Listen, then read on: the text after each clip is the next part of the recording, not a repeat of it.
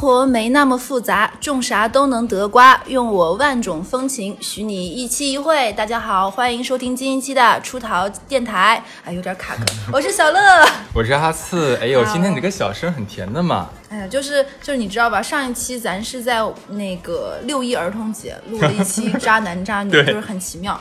今天我们俩刚结束完高考，然后就要录录第二期渣男渣女。没错。哇，今年今年这个高考的话，你有没有给你什么感触啊？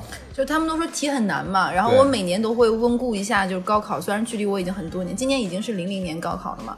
我高考那年，今年已经零零年高考了，零零年高考，我都没有细数过这个年数。因为年纪大了也不是很，毕竟我们开我们太遥远。开台第一期就是三十岁，那又怎样？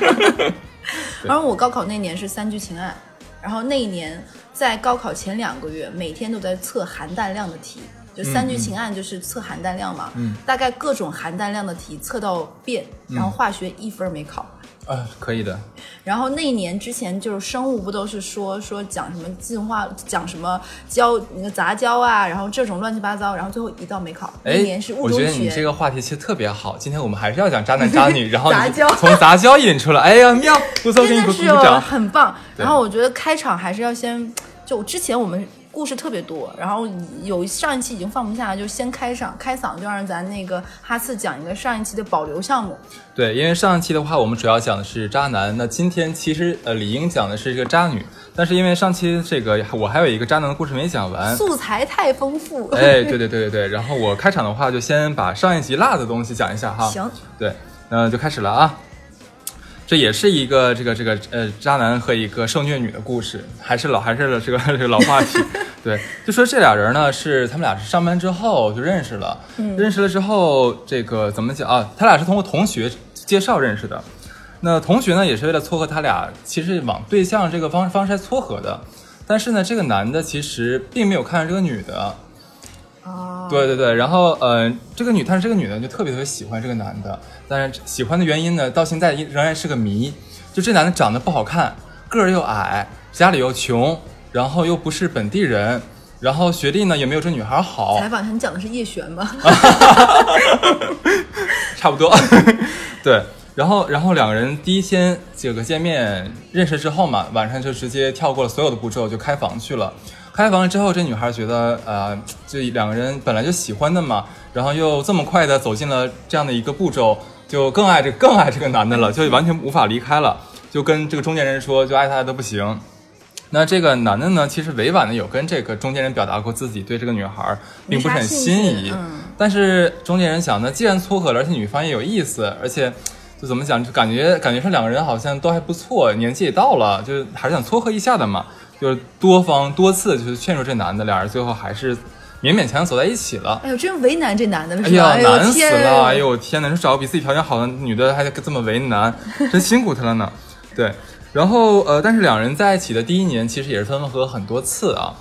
呃，最后一次分手呢，大概是两个人接触了这个十个月左右。那这个男的就是终于从外地呃来到了上海，呃来到了这个对上海，肯定不是为这女的来的。呃。对事儿肯定不是为这个女的，是因为什么呢？这个男的家其实是这个这个外地的啊，嗯，然后他是想来上海这边，呃，就是怎么讲，就是深造一下，但是呢没有钱又没有地方，所以说就找到了这个这个这个女孩，女孩上海上海人嘛，也是上海有房子的嘛，懂了，对，然后这个女女孩很开心啊，就直接接受这男的，就是直接搬到自己家里来住了。那搬进来之后呢，这男的就直接把老家的工作辞掉了，就等于说是完全没有收入、没有进账的一个一个一个男士啊。呃，两个人之后又大概相处了四年左右的时间，能想象吗？这四年里面，这个男的根本没有上班。哎，我能问一下他俩多大吗？四年很耽误女生哎。这个女孩是九三年的，男孩是八四年的，啊，不应该叫男孩了是吧？老 老狗狗叉，我直接帮你那个做一下消音逼，对，然后呃，就是我直接讲一些比较奇葩的事儿给你给你听啊。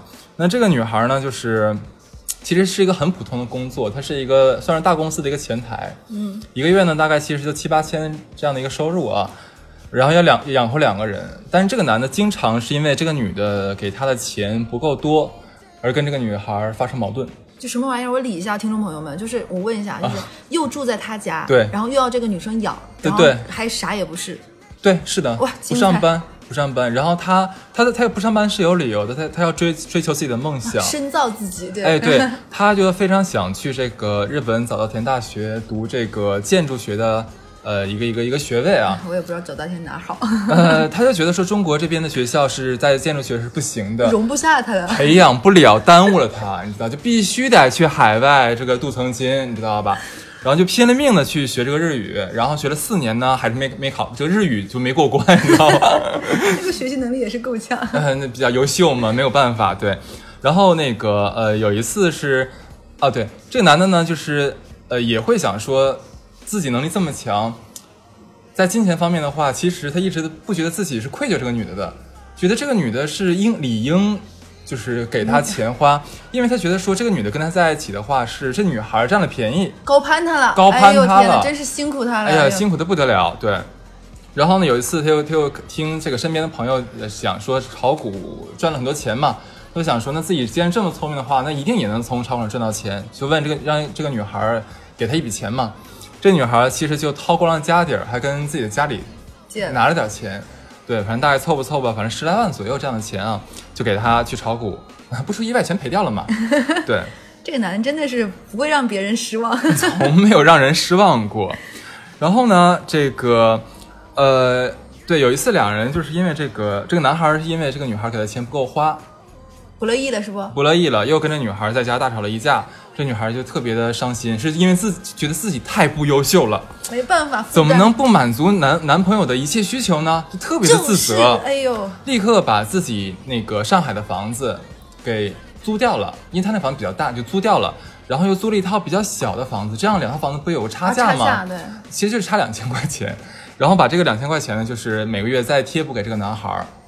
那这男孩儿拿两乡里的拿两千块钱之后，还是觉得不满足，因为说换了一个小房子，就觉得住的不开舒适度心，不够了，哎，哎，对的，就就就反正两个人就因为这个事儿就经常吵架。他这个吵架其实是单方向的，嗯，一般都是这个男的骂，女的听，然后女的反省，嗯，每次都是这样的一个呃一个步骤啊。这女生真是哎，对，最妙的是什么呢？就是说那个你能想到吗？他们两人现在是应该是第五六个年头了吗，还在一起，还在一起，还在一起哇。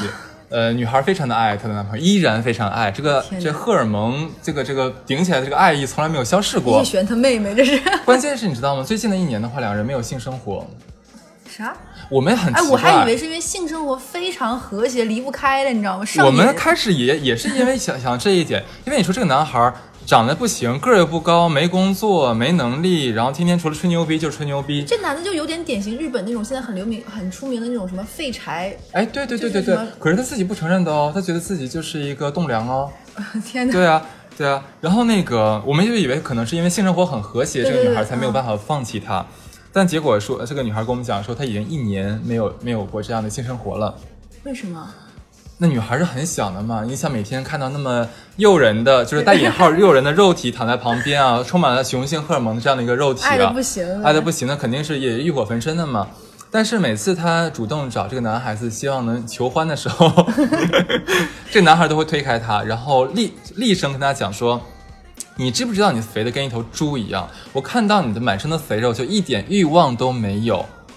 麻烦你先去减肥，减完了肥之后，我才能跟你做爱。”太不要脸了吧！而且这个男的说辞，他会把这一套难听的话有一个很好的解释，说你知道吗？我这么说是对你好，因为我这样是在激励你变成更好的自己，这样才能跟我在一起，这就更咱俩在一起才能更匹配我在，我气到不行啊！对啊，然后这女孩信了呀，这女孩非常相信她男朋友说的话，为她好，觉得就觉得说太好了，这男朋友就是为我好，一定是我自己太不自律了，所以才变得这么胖，让自己男朋友所以减肥了吗？没真的减肥了，就是但是没有什么效果，但是可是他就是节食啊，然后运动啊，吃各种那些那个补剂啊，还是没瘦下来？呃，反正也没有瘦下来嘛。但我很好奇，这男的不会出去瞎搞吗？我们觉得其实肯定会的，那男的至少也会有欲望嘛。对啊，可是这女孩，这反正这女的没有跟我们讲过，或者是，而且我在想说，你说他这个男的在外面找的话，这个嫖资也是这女的在出啊。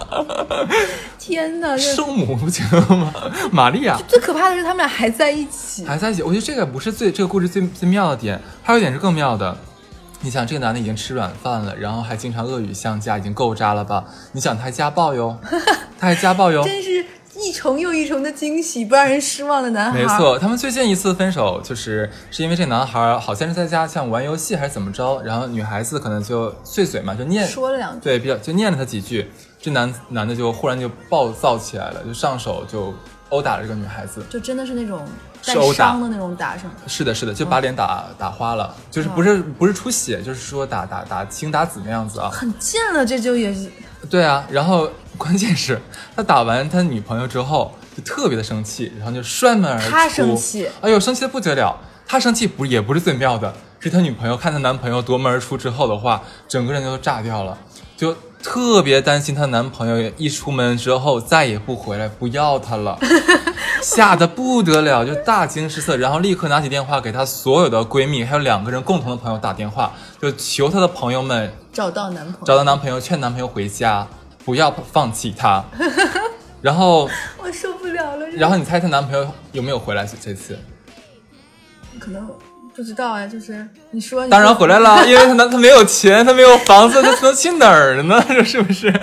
真是不让人失望。没有，从来没有让人失望过。对，然后那个男孩子回来之后呢，这个女孩特别特别特别的开心，觉得是因为爱才回来，对不对？就是因为爱。其实他其实他并没有想到是因为什么东西啊。然后，但是这男的最妙的也是跟他讲了说，我回来不是因为你，不是因为你才回来的，我是因为我现在出去的话找不到好好酒店才回来的，就是咱们刚才说的那个原因。您说的，对，然后这女孩特别心疼，就特别心疼，因为她觉得她没有让她男朋友过上好的生活，她在反思自己这一点。她跟我讲的时候是这样讲的，哦这女生真的是太优秀了，太优秀，我天呐，我就 就老反思自己，怎么这么爱反思？可喜欢反思自己了，你知道吗？特别棒，就是为了达到更好的塑造更好的自己吾日的话，三省吾身。你知道吴三省可能就是她吧？对对，然后然后她她这个女孩后来讲说，你知道吗？我男朋友特别让我感动，我觉得他特别爱我，怎么了？因为这男的回来之后，就帮她擦拭了一下她的伤口。她说：“她说她当她男朋友把那个就是冰毛巾，嗯往她脸上贴到她脸上那一刹那，她就觉得说这就是爱吧，这就是爱吧，对啊。她是不是也有病啊？就有点像你，就是上一期渣男渣女讲的那个女生。呃，她没有那个女孩那么病的那么重，她还可以不用吃药。就是，呃，这个女孩其实怎么讲，正常接触的话，他人是蛮好的，嗯，对别人也蛮好的。但是呢，是因为他的原生家庭的问题，他一直很缺爱，他很缺父爱。他他小的时候爸爸就离开了，嗯，他就觉得说自己，他会从小是会质疑自己说，是不是自己不值得被爱？就觉得自己不够好，有人喜欢自己就已经很不错了，对对对对对，就打自己骂自己是好像是应该的那种的。对他只要有个人陪在身边，愿意跟自己建立一段感情的话，他觉得说就是已经是自己的偏得了。然后呃，包括她这个男朋友再往前一任的男朋友，他其实对对那个男人也是很好，只不过没有这个这么病得这么重。是吧？嗯，对对对，他这有点就是升级版的讨好型人格，呃，哎，有有点有点，就是就是她知道她男朋友要这个，她就要立马给，然后给完她会觉得就是这样的爱会更平衡，嗯、是，就有点奇怪的。但但是我就觉得他很奇怪，你说这么多年他从但我跟你讲，我听这个故事，你知道嗯。我最气的人是，我就可以好好聊一聊。我最气的是中间人，中间人，就是你前面看不上就不要勉强，就是就后就是就这你知道很多的贱人，这个中中间人啊不是贱人，对，就是中妙。间人就既然看不上，你为什么要勉强？就是就很容易后面就很奇怪搞的。呃，其实你有没有想过一个一有一个有一个这样的可能，就是说，呃，两个人如果没有走到恋爱关系的时候，可能每个人都是站在普通朋友的角度来跟另外一个人相处的时候，我们发现不了那么多问题，因为每个人都有很多面嘛。我们在外面对上司、对同事、对朋友可能是一个一一个一个面孔，回到家的时候对自己最亲密的人可能是另外一套面孔。我觉得可能是因为这个原因，他中间人觉得说两个人，哎，好像都是蛮温和的，然后年纪呢也都感觉好像该找了，这样子，所以才撮合的。我是这么想的啊。对，而且听你这个故事，其实我也想，如果听众，因为之前有那个哈斯有跟我说过数据，说我们这个台其实听众是女生更多嘛。嗯其实我也想给女生一个忠告，就是如果两个人刚要建立关系，不要轻易的让男方搬过来一起住，是我非常认同。因为搬进来很容易，如何相处，如果相处不愉快再搬出去，我觉得都很难。我给你讲个好笑的事情啊你，说，你说，你说，就你说那个两个人刚见面的同学的时候，我有一个朋友也是，他呢通过那个一个交友软件认识了一个男性，嗯，两个人第一天见面的时候，这个男的对他动动手动脚，他其实是心里是反感的，但是他又觉得说，哎，这个男孩好像还不错，对，就是好像条件不错，面对。那动手动脚好像说是爱我的体现，虽然反感，可是又觉得这好像是爱吧。又不好太明拒绝，可能就哎嗯对对对然后呢？然后那个，这个这个男孩是租房子，这个女孩子也是有房子的。那呃，这男孩就是开始第一周啊，就经常去他家，呃，只是借住，呃，不是借住，就怎么讲，就是可能来吃饭来玩儿，哎对对对对对对对嗯，那一周之后呢，这男孩就说那个，哎，不如我就来过来陪你吧，用的是陪这个字。天哪，很会用字眼哎，哎，对，然后两个人就反正就是没事儿，同居状态了同居状态了。这个男孩儿他没有把自己的房退掉，还是租着的。经就是慢慢慢慢把自己的一些东西就往女孩家里搬嘛。嗯，完了两人三个月，就中间不不重要了啊，三个月之后就分手了。嗯，分手的时候你能想到吗？这个男孩儿从他们从这女孩儿家里面搬的东西是五个箱子，然后这女孩家是四十平。有点像 这女生最后跟他分手的原因，应该是家里装不下了。好像是这个男孩爱打呼噜。哦，哎，我觉得呼噜还不是最可怕的。我之前有一个渣男朋友，就嗯渣男的男生朋友，哎，等一下，你觉得打呼噜不可怕吗？他更可怕。他他之前的一个女朋友磨牙，我觉得还好你知道什么啊叫。磨牙哎，磨牙会吵到人吗？他磨牙磨到他带那个女生回家，那个女那个男生的爸爸在在自己的房间能听到，说女朋友在磨牙。然后这男生这男生也有家暴，他会他女朋友磨牙的时候，他吵醒了，直接抽他女儿女朋友嘴巴，说他妈吵到我了，然后啪啪就是两个巴掌，然后给他女朋友抽醒，他女朋友捂捂脸再翻身继续睡，然后继续磨牙，哎，不是，这姐们心挺大呀。就习惯了，可能可能就是一直磨，然后就男朋友就这么打打习惯了，就两嘴巴，然后继续翻身继续睡。哎呦我的天哪！对，就就是也是这样的。哦我发现家为什么我们对为什么我们身边的家暴的人怎么这么多？所以我们两个单身，怕被打。是这个事儿，以前我觉得咱俩不聊的话，真没有没有对想到这个问题。还是说，因为我们想要做这个这一期，然后去问了很多人，然后问的那些人都是肉眼可见不太正常的恋爱关系。真的，对哎，你见到过就是说，呃，朋友聚会的时候，你的有一个朋友身上是带着伤来的吗？有我也有，我也有。然后其实我明明知道那个是就是被家暴打出来的，可是他还要掩饰说自己就是被撞到了或者被门夹到了。哎，你我是一个那个，我跟哈斯有讲过，就是我是那种就是撞伤很不爱好体质，就是经常会有这种各种磕了碰了的一样，然后呢，我之前有一个被家暴的女生朋友，一直以为我是被打的。然后有一次，她就跟我说：“她说乐，我觉得我们俩是一样的人。”听完故事之后，我想说我们不一样解释是，没有用的，想想小 S，对，没有用的，我只能我只能嗯。但是他会觉得，就他跟我倾诉了很多，他觉得我也是经常那你现在。每天就是以前就是你下楼的时候的话，你的居委会大妈会问你说：“乐，今天又挨打了吗大妈应该马上都要在我们家门口偷听了，你知道吗？但我觉得听你这个故事，我挺难受。就是难受点在于，就上一期那个故事啊，很多人听完之后特别气，我有朋友气到不行。？”我朋友有一个听完就是听那个留学的那个，对对对就是给他、就那个就是春节春节打打电话那个故事，听完之后半夜睡不着觉，气到就很气。是然后我今天听你这个故事更气的原因在于，那个还分手了，你知道吧？对你这个还在一起，对。后续还要源源不断的、不断的给我们这个节目贡献新故事，没错很担心。没错，女生年纪还小，已经耽误五六年了，耽误不起了。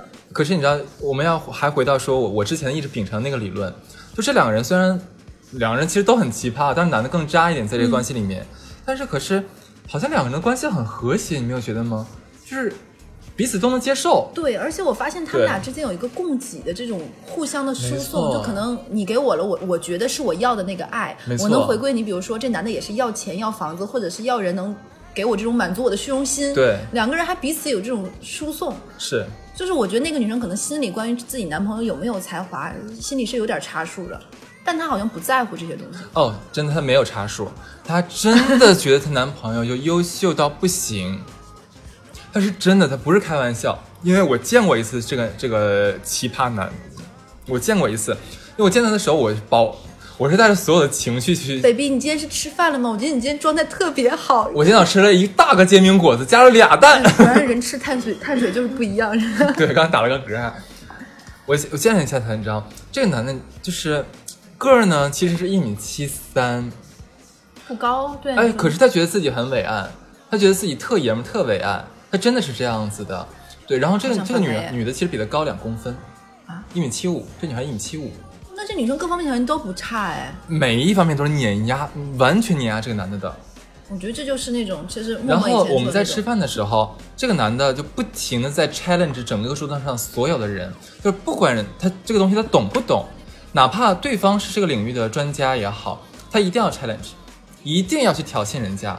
然后显得自己很懂很厉害，然后他女朋友心里还觉得哇，我对男我男朋友无所不能。其实，在场很多人都是我不惜的跟你一般见识，你爱你真的是因为我们全场人都真的都知道他是个傻逼，就没有人想理他，你知道吗？经常假如说像咱们四个人，假如对方是是这一对儿，然后咱俩一起去，咱们俩一起去参加这个饭局啊，可能咱俩都不想理对方，但那个男的会插入咱俩的对话，来强行 cue 自己，然后强行说，哎，小乐你说的东西不对哦，怎么怎么样有？存在感了。对对对对对对对，就是这样的男的。但是每一次是他他插完话的时候，我们会看到女朋友他女朋友很享受，非常享受，很棒，我男朋友无所不知。哇他觉得他们说什么都是对的，他是真的就是满就眼睛里面都是崇拜的样子。哎，我问你一下，就是嗯到现在，比如说你的好真的还不错的朋友，嗯带出了男朋友是这种，或者是女朋友是这种明确的傻叉，你会阻挠他们在一起吗？或者明确说，我觉得你这个男朋友不女朋友不怎么样？我我分情况，我阻挠过，但也有的也没阻挠。我我现在发现，如果说我阻挠不了，比如说我含蓄的阻挠两次，阻挠不了之后，嗯我会在那段时间，他跟这个人还在一起的时候，我连这个人我都会尽量减少见面。一样加一，对，就是我没有办法视而不见这个我的好朋友跟这个沙雕在一起，我会拦。如果实在拦不住，那 OK，你想清楚，那可能我们的关系稍微停一下。其实我是怕落埋怨，我这个还是为自己着想，我是怕落埋怨。你说我劝完分之后的话，万一两人暂时分了，然后，又和好了我，也遇到过很多这样打脸的，而且我还遇到过那种女生被打，打完嗯之后男生跑，就女生被打，然后男生跑到我们家连我一起骂，说你为什么要收留我 我女朋友？我们俩能和好的。这不就跟上一集那个渣男故事一样吗？对啊就是好在他没有在你楼下骂街。对，他说那我打他，他被我打，他肯定还是想回家，你非要留他，就啊，好累。为什么奇葩这么多？可能我们也不是什么正常鸟。哎，听完你这个奇葩故事，我讲一个，也不能奇葩渣男的故事，我讲一个渣女。太棒了，终于我们切到主题来了。就说到渣女这个事情，我讲这个渣女其实有点唏嘘，就是之前我这个故事有给哈斯跟默默也讲过，然后就是。嗯，他渣的让用用哈斯的话说，渣的会让人觉得心里有点难受。嗯就我给大家讲一下，这个女生我今天就截取她其中几个吧，因为她的故事实在是太多了。嗯，这个女生叫贝贝，是我大学的第一个寝室的室友，是呃河北的一个很偏远郊区的一个女生。嗯，其实并不是地域歧视，我只是想说她是一个北方女生，然后我们一起在湖北读书，然后她其实第一年高考就考上了很好的学校，全国 top 三的那种大学，然后她妈跟她说说。你今年不能上大学，你复读一年，因为这也是刚才我说他是河北的原因。他们老家那边有一种学校，就是你如果复读的话，不但不收学费，包吃包住，还给你几万块钱。就是这样的话，那个他复读的学校就会有更好的升学率嘛。嗯就像他这种优秀的人，就说你再来一趟我们学校，冲一下清华北大，然后这样的话就是还能给家里钱。他妈妈就说：“贝贝，你今年不要上大学。”然后你去复读，复读这几万块钱给你哥哥，你哥哥今年要申请香港的研究生，然后这样的话，你哥哥有了这几万块钱，就有回家的路费嘛。就是那那个港大那边的很多学校，就是现实版苏明玉，对现实版苏明玉加上那个樊胜美对一样的。然后这女生其实内心很崩溃，她觉得自己在这个家就是可有可无，哥哥最重要。然后她复读的时候，她就学不下去了。她然后她那个时候，她后来有跟我讲，我跟她成为室友，后面还到现在有联系还不错的朋友。其实她大学没什么朋友，我算是其中之一。她跟我说，她那一刻就觉得钱真是个好东西，就是有钱能掌握自己命运，这个家给不了他们什么温暖。然后他就第二，他那年复读，他说他根本学不下去，他难受。嗯，他觉得不论他考的怎么样，在他妈心里最优秀的一定是他哥。嗯他复读这一年，其实他只要去复读，他无所谓他考上什么学校。对他妈而言，你复读这一年就是在赚钱，给你哥出个路费。是然后他那年就就也是聪明了，浑浑噩噩就考到了我们学校。然后，然后考到我们学校，他上大学。然后他上大学的时候，他就本着，嗯，当家教或者是出去做兼职，这样的收入太辛苦太难了。她长得还蛮漂亮，又很聪明。她就是希望通过男朋友来升级跳跃。嗯，然后其实刚上大学的时候，谁懂什么呢？我就跟你讲她第一件事情。那个时候我是我们班排副，嗯，排副就是相当于在军训的时候会管全班的一些杂事儿的嘛。嗯嗯，然后那个时候刚上大学，会有一件事情叫你可以把户口迁到学校来，嗯这样你后面办很多证件、证照啊，什么都很方便。然后他就问我说：“哎，乐，咱们班都有谁没有转户口过来？”其实我当时没有反应过来是什么这个问题是什么意思，后来我才知道，因为只有那种是北上广深一线城市的人，他们不会把户口转到武汉这样的地方。只有那些，比如说家是三四线城市或者县城的，还才想着说可能毕业会留在武汉，把户口迁过来，后面很方便。他通过谁转不转户口，就能判定我们班哪些男生来自于大城市，哇，好聪明啊，他是不是很聪明？他真的是一个这就跟那个就是相亲的时候，女生问你说，哎，你家停车费多少钱一个月一样一样样的道理。对，但那个时候大学十七八岁，谁能想那么多？而且他还是从小地方来的，他怎么能想，就有这么多心思真的是？聪明，真的是个很聪明的人。然后他那个时候就锁定了我们班小刘，嗯我们我们班小刘是北京来的一个大院子弟，嗯他就跟小刘谈恋爱了，就水到渠军队大院是吧？对，军队大院、嗯就水到渠成的在一起了。然后在一起之后，小刘就是那种，就是军剧大院的普通的那种，不算高干家的孩子懂。然后他一步一步通过小刘认识小刘的。一起从北京过来的同学，再从小刘圈子里的同学，再一步步跳。后来发现，跟这些人在学校里的学生，他发现这种富二代、富三代、红三代嗯手里是没什么真钱的，并且是说了不算的。嗯，然后他就会想办法不断的换，换到自己的男朋友是社会上的人。你知道他有一个什么，哦有一部什么样的吗？他跟小刘说，她说。哎，你要不要考个驾照？你满十八了，考驾照，这样现在，而且她会有各种手段。她会跟她男朋友说说，你考驾照，因为你将来工作的话，再考驾照很难，就珍惜大学时光。男朋友觉得很对，很对，我女朋友说的很对，她就让她男朋友考驾照。她男朋友把驾照考下来的时候，她就让她男男朋友买车，这样的话，她男朋友就可以加入车友会，周末就会有一些车友会的活动。她男朋友就是个跳板。对，然后她就通过车友会认识了外面社会上的人，中间的林林总总我就不给你讲了。然后她就从大一到大四吧，换了二三十个男朋友，我靠！而且每一个男朋友对她最后都没有抱怨。太棒了。就比如说，她会有，她是一个。她的卖点是什么呢？就是聪明、单纯小城市来的。她不掩饰自己是没什么世面的。她会跟，比如说跟你吃这个东西，明确说：“哇塞，榴莲我没吃过哎，哎娃娃机太贵了，三块钱一个币，要不要不要玩哇啊？”，男人超吃这一套。，对，他会表现出自己的柔弱和自己的善良和自己的单纯，以及我忽然想到安陵容。对，就有一点这种，因为你要看那个安陵容的时候，我也会想到她。她她大学的时候打过很多次胎，因为她跟我关系很不错。嗯哼，然后 还有一点，她不会抢我们的男朋友，因为我们的男朋友都不够、个讲究。不够格。啊，原来是这样的，对，不够格他这个，所以 被动讲究。她的就她要的男朋友不是我们这种同学圈子，她嗯要的是一种真的能给自己钱、给自己生活，并且在大学的时候就给他妈买房子了，然后对他自己也买了房子。他自己的钱是赚的钱吗？当然不是，就是他当时上大学的时候，大二那一年，嗯哼，他有一天跟我们吃吃饭，带着她男朋友，她哭了，问他为什么哭，他说他们家在换，就是老房子嘛，农村的房子，民房要改造，嗯。他妈妈把房子重新建完之后没有他的房间，没有他的房子，为什么？就他妈说你是叫早晚要嫁出去的，你你是外别人家的人，我们家为什么要给你留房间？客厅有个沙发可以搬成折叠床，你回来住一下就可以了嘛。这个倒也可以理解。就是他他妈就是觉得这个家就一直是这样的嘛，就这家是你哥的，将来房子也是你哥的。就你女孩到时候要嫁出去泼出去的水，对就跟着家也不然是一个姓后她就哭，然后她男朋友就好心疼，她就说不行，我要努力赚钱各方面，因为她表她成绩很好，又很聪明，表现又很优秀，说我要努力赚钱各方面，然后这样的话就可以有自己的一个家，不会有人把我赶出去，不会我连一个床都没有，要睡沙发变成折叠我。想问一下，她当时在她男朋友演这一出，是她故意演的戏吗？还是真事儿？有真有假，这就是她最厉害的一点，她毫不掩藏自己想要房子这件事情。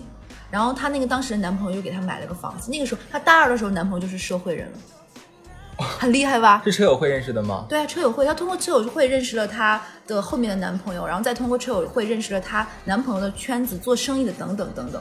我特想问一个问题啊，就是我要我我这要插一段，就是假如说一个女孩儿通过自己的男，就通过跟自己男朋友的圈子里的其他男士在一起了，那这个圈子应该会很鄙视他吧？他还会在这个圈子立足吗？不，就比如说我们班小刘，我们班小刘后来跟我讲过说，他很心疼贝贝。他说他从来不怪贝贝，因为贝贝什么都没有。哎，我天哪！你能懂了吧？他说贝贝什么？然后他还说说贝贝没有跟我最后走到一起还蛮好，因为我妈是不会让她嫁进来的。你能懂吗？就是我也不太能懂这个女生是怎么能够维系在这些人的形象里，她都是一个可怜无助又独立。我希望拯救她，把她从这种泥沼里面的家庭拔出来的那个人，每个人都觉得是她的救世主。一呢的话，就是这帮男的跟他在一起的话，一是因为他的聪明，他的这些小心机、小小东西跟他在一起了。那可能也有一部分就是拴住两人关系的，也可能是很大一部分是因为怜悯。但是你说爱有吗？我觉得不会，不会占比太大。所以说分手的时候也不会太难过。对，就是很喜欢，然后又乖巧又有趣，又又对你好。对，就喜欢而已。我就最后给你讲一下他的结尾吧，因为他的故事太多，每次都可以讲。然后他最后的时候跳跳跳跳板呢，他想歇一歇，因为他觉得歇一歇，就是想最后要结婚，对，也就歇一歇就上岸了。然后他找了浙江一个很有钱的，家里可能是有个码头都是他们家的港口这种的，他想嫁进去。男方的妈妈直接说不行，你嫁不进来，你生完儿子再说。嗯，然后那个时候他已经大四了，他大四的时候那个时候真的怀孕了，他妈说生呗，生到儿子再说。我们家男我们家孩子就是不是找一个生孩子的。就我们家是要找门当户对的，肯定的。等你生生，你有本事生三个四个，看你等不等得起。然后她那个时候真的怀孕了，大四的时候。然后她，她那个时候产检发现是女孩，她就问我们，她说乐呀怎么办？然后我说这个事儿你要想好啊，就是，这不是说当年谈恋爱或个什么，你自己想清楚。然后她发现她男朋友也不是很在乎，她男朋友说生呗，咱家不是养不起，然后也无所也没有那么在乎她。然后他那一刻发现自己手里是没有什么底牌能去抗衡的，而且孩子对于这样的家庭来说不珍贵。是的，而且尤其女孩。对，然后她当时就又演了一出跟她男朋友上演苦肉计，说我为了你不耽误你，然后也希望我能名正言顺嫁到你家。她把这个孩子打掉了，她发现没有人心疼她。她打掉孩子的时候，只有我们寝室的人去看过她。嗯，男生也没有在乎，男的那个时候已经在忙着应酬什么，她的那个所谓的婆婆也不在乎她，给了点钱说你养着吧。嗯哼，就你要是还能生，就继续生。嗯，然后他那个才明白，就是自己其实在这个社会上，他能依靠的那些东西都不是一个底牌，能够拴住这样的家庭，他永远嫁不去。嗯哼，然后他就回老家考了公务员，然后嫁了一个老家家里还不错条件 老实人是不是？老实人上岸了，找老实人得罪谁了？老实人得罪谁？她老她老公对啊，就是这样的老实人，而且她有跟我说，她说她跟她老公在一起很累。为什么？活不好。她什么都懂，她要在她老公面前装不懂。哎呦，我觉得你这个姐妹活得太累了。对啊，就是她渣女又渣的人，她比如说她跟我说，她一个车开过来听引擎，她就能知道是什么，看轮毂就知道是什么车，见过世面，太见过世面。但是她在老家这个老公河北的非省会的极限小城，嗯，她在她老公面前永远都是一个上过学、读书很好、靠学习改变自己命运，然后一直勤工勤工俭学，然后买了房子这样一个女生，本分而自立。我发现她是一个特别喜欢给自己设人设的姑娘，因为她靠设人设占了便宜，多累啊！这样一辈子，她现在还很累。就是她的故事可以以后再讲，就是虽然这个专题每次讲一次，对吧？贝贝真的是可以一直永留在我们故事里，太棒了，渣又渣的让人心疼。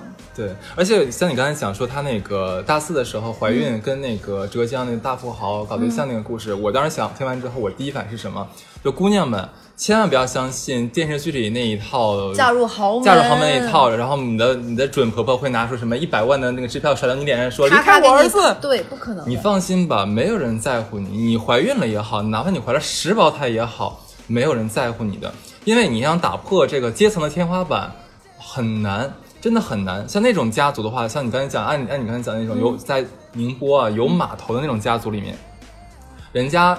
结婚可能是为了这种，就是强强联合、联姻型、联姻型的这一种，是为了巩固各自家族的这样一个势力和这个这个互为补充。没错，他不是说是为了爱怎么样，你可以当小三、小四、小五、小小六，想嫁进门，你做梦真的没戏，真的是。而且像你刚才讲一点，我觉得很很重要，就他自己也意识到了，说在大学里面那些富二代、富三代，其实手里没有多少钱的。是的，老爸就是富一代，我可以养着你。你玩啊，给你买车呀，买什么东西的，你随便弄。但是你真的想在这个家族里面立足的话，你必须要听我的。你不听我的，就翅膀不够硬，你就永远要在家里。哎，对的，就就是这样的一个故事，我觉得。所以这个女孩当时真的是有点，我觉得大一、大二、大三的时候尝到了甜头。这个升级打怪太快了，让自己有点膨胀了，所以有这样的妄妄念。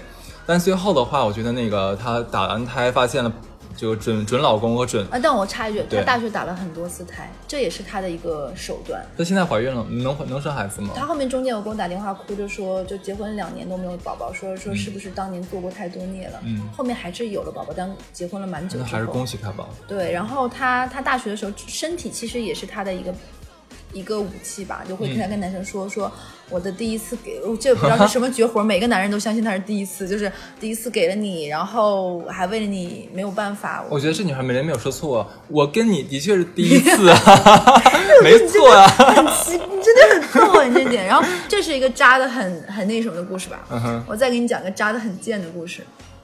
哎，等一下，其实我我听完你的故事，我还是想说，我因为我觉得是个小小贝哦，嗯，我听完我也觉得很心疼他。我其实我觉得我他没有做错任何事，他没有做错原什么原生家庭真，的很伤人。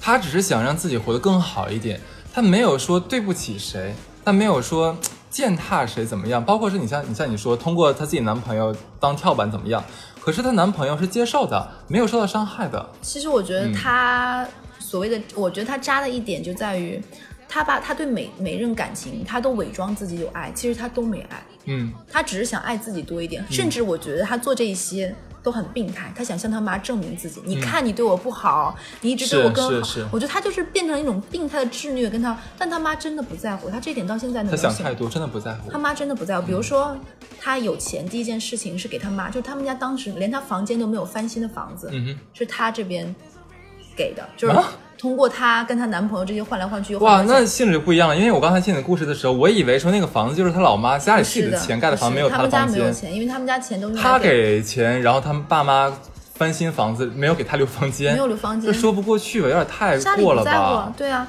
爸妈不在乎你啊，就是而且家里会所有东西都留给哥哥，然后他哥哥后面去，他他们家可能有优秀的学习基因，他哥哥去港大读完了研究生，然后嗯去美国读的博士，然后他妈也一直给补给，就怕儿子在国外被人瞧不起。他哥哥疼他吗？他哥哥没感觉，就是这种麻木的男生，觉得什么都是理所应当的，天哪！然后他就一直过着这样的生活。然后他他其实对那些男生也没有爱，所以他就是靠这种伪装自己设人设，就你说的做做设人设嘛，让这些男人都爱他。结果呢，他其实就是想让他妈爱他，嗯，嗯然后我觉得他真的好可怜。很可怜我。包括他现在他现在男朋友不是他现在老公，他也没有爱，嗯，就是他觉得这是一个不错的，会让他妈爸妈觉得很有面儿、倍儿厉害的这样一个老公，在老家很厉害，但他妈心里觉得，哎，你也就回来了，你看你哥在美国，是他永远比不上他哥。然后他妈现在焦虑就是他希望他妈希望他儿子嘛能在美国，就是对于这种就是妈妈觉得我儿子能拿绿卡留在美国不行，把我接过去把我接过去，对，扬名立万，咱咱家就怎么怎么样，你女儿嘛你就在这儿吧，挺好的。嗯，将来你哥生孩子，你过去帮照顾照顾。哦天哪，简直了，极品，对啊，极品，真的是极品，太可怕了。哎，我就我我我每次觉得贝贝就是一个让人觉得又生气又可怜。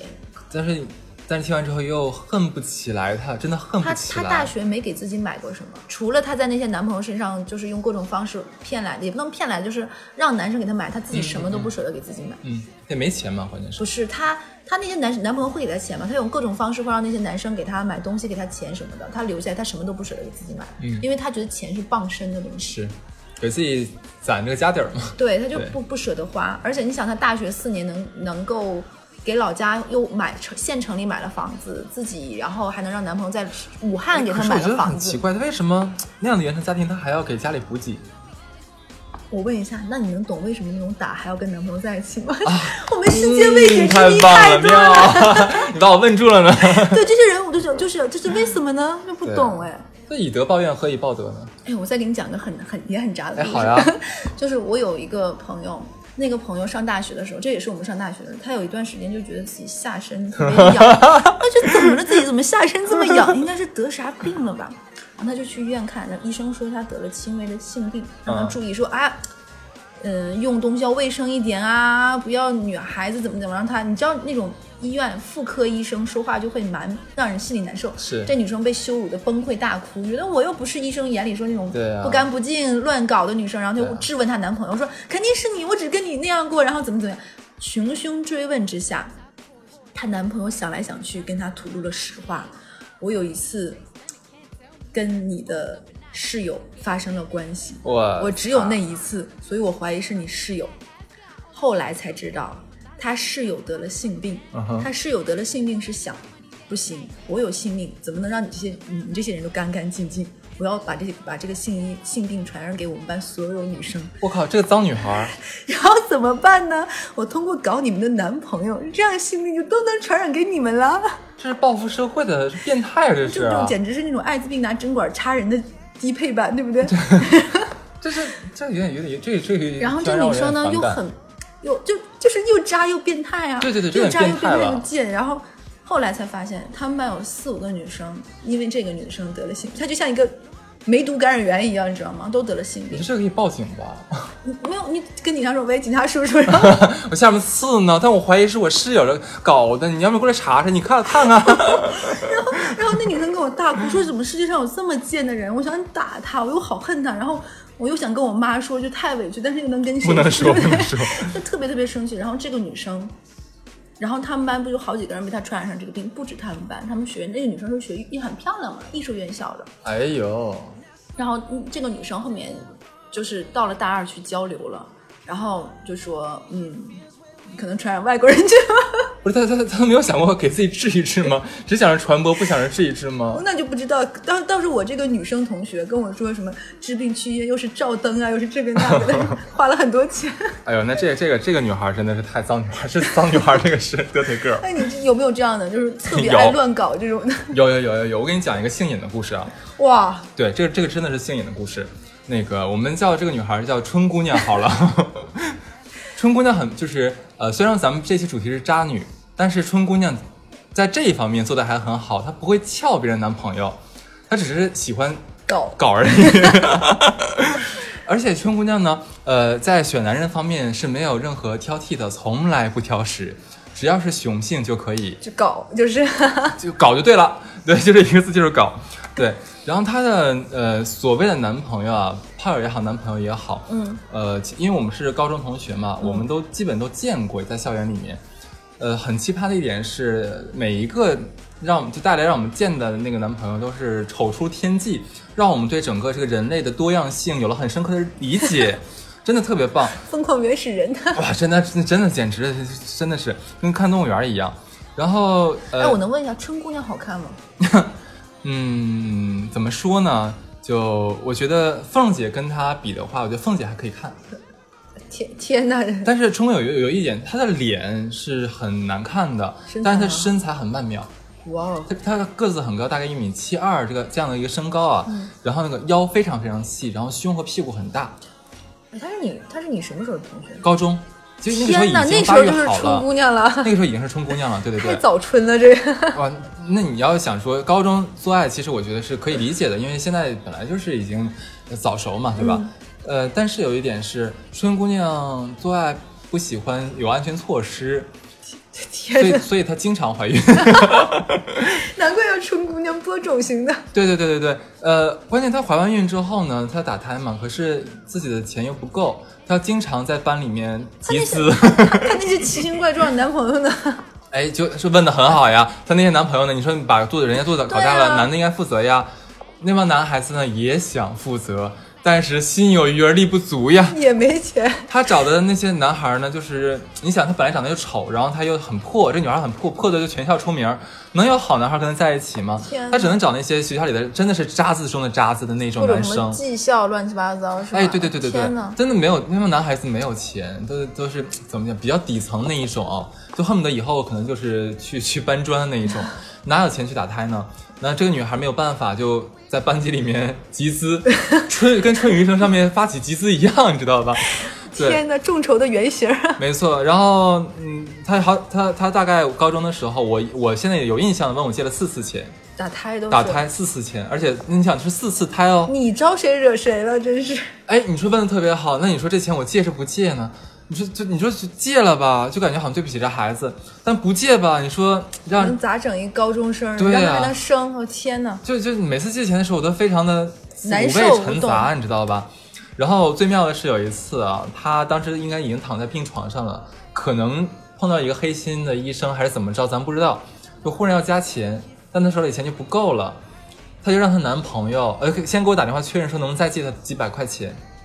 我跟你说，已经躺在病床上了，就差那几百块钱就开刀了，我能不借吗？对啊，那我你招谁惹谁了？真受不了了。对，那我说那那那那你说那你来拿吧，我不可能说给你送过去，我当时气死了。然后她她派只派她男朋友来来来上我这拿钱。我当她男男朋友来我家楼下的时候，我下楼看看到她男朋友那个逼脸的那一刹那，我真的气不打一处来。就看这个，我觉得这就是渣男，你知道吗？你没钱，你又是个穷逼，那你说你搞的时候你就不能，哪怕你买个劣质的那个套，哪怕拿保鲜膜也好，是吧？我觉得总比说让让女孩子遭这个罪强吧。然后，然后这男的还舔舔个大脸，伸手问我要这个钱。我当时就拿这个钱，就没有给，就开始没有给他嘛，就一直在骂他。那他也没有办法，我就一天天我骂。他也是无辜的，上次不是他。对对对，那我不管，就是所有的所有的情绪全上来了嘛，那就可一个找找一个骂嘛，反正他他也跑不了的呀。这男人我就这一次，你干啥呀？对，好可怜啊。嗯，反正我觉得他，我我不觉得他可怜，反正骂完他了，我爽了之后嘛，给了他之后，完了他就赶紧去带着春姑娘去打胎了。那春姑娘很妙的一点是，她不在于说这个打胎啊，这是一方面，还有一方面是，你说她跟这些垃圾在一起，她很介意这些垃圾的前女友啊，难以想象吧？你难以想象吧？这就是一种新型双标啊！对啊，然后呃，她每一个就交一个新的男朋友，她都会想尽办法去知道他呃现任男友的前女友的联系方式，干嘛的？对，他去骚扰人家吗？对。他一定要骚扰人家，这还不算渣，这是一种渣渣了。他变态，你不觉得吗？他会想尽办法在二就一天二十四小时里面，不停的换着电话，会问我们借手机，去给那个女孩打电话骚扰人家。他也不会不是骂人家，也不不干嘛，就打完电话接通之后就立刻挂掉。他也心里有疾病，哎，他原生家庭是不是也有问题？他原生家庭很幸福啊，很他他他家庭条件其实很好，家庭很好的家庭条件。在我们那个城市，绝对算中产以上阶层。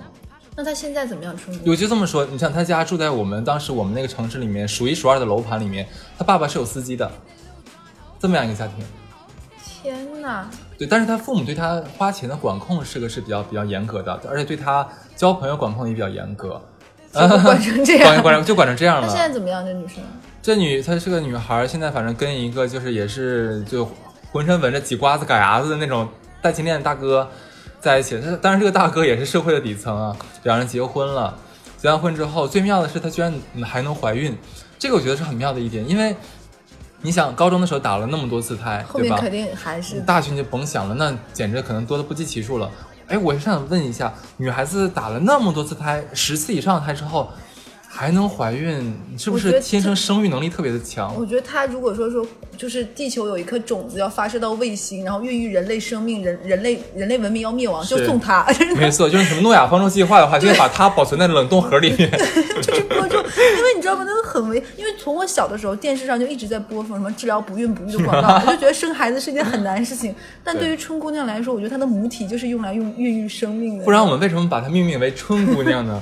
就是大地的母亲，你知道吗？春天孕育生命的一个，哎，我觉得真的 一个女孩。就听完这个故事，我就觉得女孩子真的要保护好自己，嗯，就是不要犯这种傻，因为身体是自己的，嗯，你你弄坏了、弄弄损了、弄伤了，那那那有什么办法呢？嗯，你就包括被打各方面，我觉得。就我希望听这些朋友，就是听众。其实我跟你讲，我问过他这个东西，他其实跟我讲过他不带套的原因。他虽然就是呃之前有跟我们讲说，呃是男孩子希望就没有安全措施，但后来他也跟我讲过，他说如果两个人在一起没有安全，就是不用一些安全措施的话，就是那种快乐。呃，对，心理上会更满足。就是就很就是满足和安全意识这个东西，你要寻求一个平衡点。我觉得，我觉得他就是。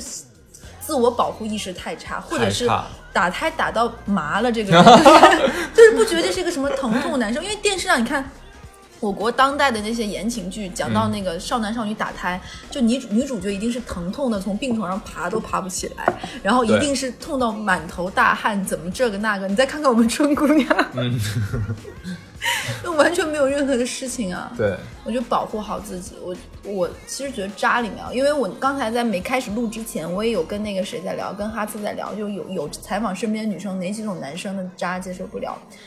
家暴是绝对不能容忍的。零容忍。对，还有就是这种，哎，我问一下，你对家暴是什么定义？你觉得就是说那个两个人 势均力敌算家暴吗？我觉得两个人势均力敌，如果说但很难啊。如果是真的势均力敌，我觉得男生是保留了余力的，因为我认为男生和女生如果真要打架，女生是嗯打不过男生的。呃，是，一般势均力敌，一定是这个女生在疯狂，这个男生是在制衡，基本上是这样的所以。如果真的是两个人使出全劲儿，那一定是女生打不过，大多数是女生打不过男生的。那你觉得说势均力敌的这种切磋算家暴是可以容忍的吗你？俩好好在一起吧，不要祸害别人了，说明这俩人都不咋地，真的。我求求你俩就继续这样吧。嗯哼，我就有这样的，就是你见过有女女性家暴男性的吗？见过，我见到过这种出了什么事都要让男人跪下的女人。我也男的也跪，跪啊！咋想的？有一次你知道吗？是那嗯男生跪到腿麻了，我们去他们家的时候他还没起来，就是这俩人要 起不来了你能懂那种跪久了跪麻跪麻，跪麻 要要扶起来，然后要缓缓腿的嘛。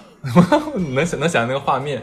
就是就是习惯了这种生活啊，就是就打服了吧，可能。嗯，然后还有，嗯，我的就是撬闺蜜女撬闺蜜呃，就比撬撬自己对象闺蜜的这种，我觉得也接受不了，对，但是这种说实话很常见，很常跟家暴比，我觉得这个算是更常见的。家暴可能还是我听到说我我靠怎么能打，但我觉得撬彼此撬这种真的很但我觉得这两个可以并列第一，因为我觉得你要在外面搞一个的话，它的伤害不如说你跟我最亲密的女性朋友在一起对我的伤害更更大那是一。遮俩。就比如说，如果说我跟一个人谈恋爱，他出轨了，嗯哼，这个男朋友我可以撇掉。对但如果你跟我闺蜜搞在一起，我就是一扔俩扔俩呀，对啊。两个最重要的人都要扔掉。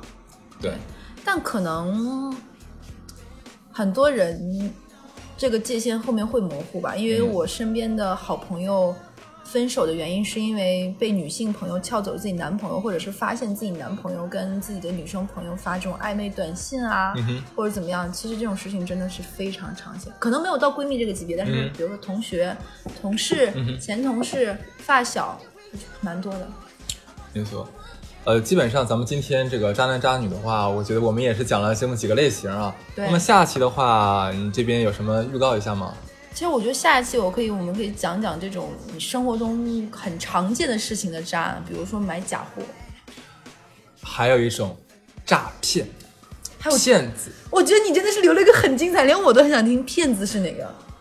假装自己是富二代，就下期了，的，还怎么样？搞得像你要是社会实践似的。因为我要去打电话采访。对 对，我觉得我也要，包括买假货这种的，我也要给你们好好讲一讲。OK，我们先给大家留个悬念，留个口子，然后敬请期待咱们下期的这个渣男渣女奇葩大赏，好？呀好呀，我是小乐，我是哈四，然后咱们这一期的好听的故事就先到这里，里，好，嗯拜拜，拜拜。